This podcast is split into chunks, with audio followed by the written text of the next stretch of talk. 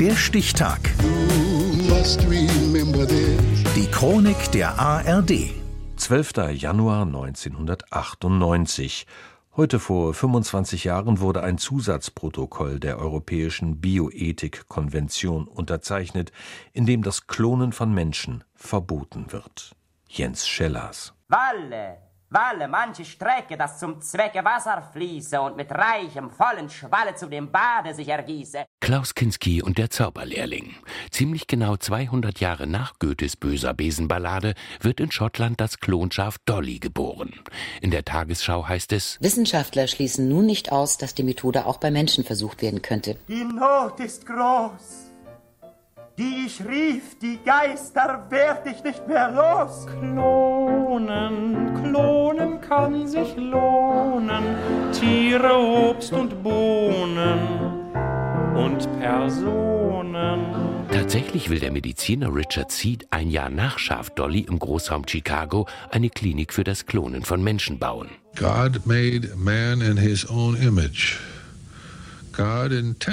Gott schuf den Menschen nach seinem Ebenbild. Gott wollte, dass der Mensch eins werde mit Gott und wir werden eins werden mit Gott. Cloning und das Umprogrammieren der DNA ist der erste ernste Schritt, mit Gott eins zu werden. Deutschland hatte den geklonten Menschen schon 1990 durch das Embryonenschutzgesetz verboten. Jürgen Rüttgers war damals Bundesforschungsminister. Jeder, der mit dem Gedanken spielt, Menschen zu klonen, muss wissen, dass er schon für den Versuch bestraft wird. Aber was nützt ein deutsches Klonverbot, wenn die Welt es anders sieht?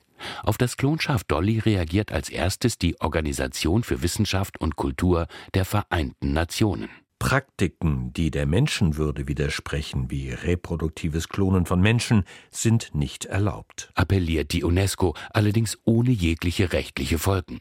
Nun setzt sich der Europarat zusammen. Es ist nicht das erste Mal, dass sich die Mitgliedstaaten Gedanken über Menschenrechte und Biomedizin machen. In einem zusätzlichen Protokoll zur sogenannten Bioethikkonvention heißt es in Artikel 1 Verboten ist jede Intervention, die darauf gerichtet ist, ein menschliches Lebewesen zu erzeugen, das mit einem anderen lebenden oder toten menschlichen Lebewesen genetisch identisch ist. Denn eines soll nicht passieren. Erst wag ich mich ans Gnu ran, dann, mein Schatz, bist du dran. Tatsächlich wird mit Haus- und Nutztieren ganz fix herumgeklont. Es ist ein Riesengeschäft. Für je 100.000 Euro gingen zum Beispiel die fünf kopierten Schäferhunde über den Ladentisch, deren Original 2001 den letzten Überlebenden aus den Trümmern des World Trade Centers aufgespürt hatte. Geklonte Menschen laufen bis zum heutigen Tag vermutlich noch nicht über unseren Planeten. Niemand weiß das allerdings so ganz genau. Dennoch ist das Verlangen vielfach groß, Menschen zu kopieren, so auch bei Werner Gehring, seinerzeit Chef der Klinik für Fortpflanzungsmedizin in Bad Münder. Klonen gibt dem Menschen die Möglichkeit, eine identische Kopie zu schaffen, eine identische Kopie im Sinne eines Embryos. Dieser Embryo dient dann als individuelles Ersatzteillager. Heute ist die Veränderung des Erbgutes von Zellen, vor allem zur Heilung von Krankheiten, eine viel, vielversprechendere Methode als das Kopieren, also das Klonen von Lebewesen. Aber wer weiß schon, wem was noch einfallen will.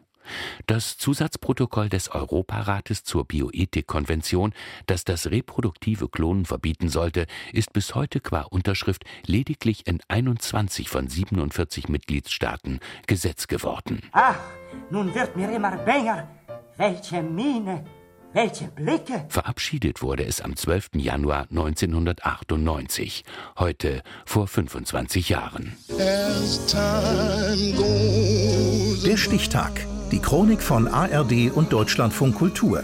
Produziert von Radio Bremen.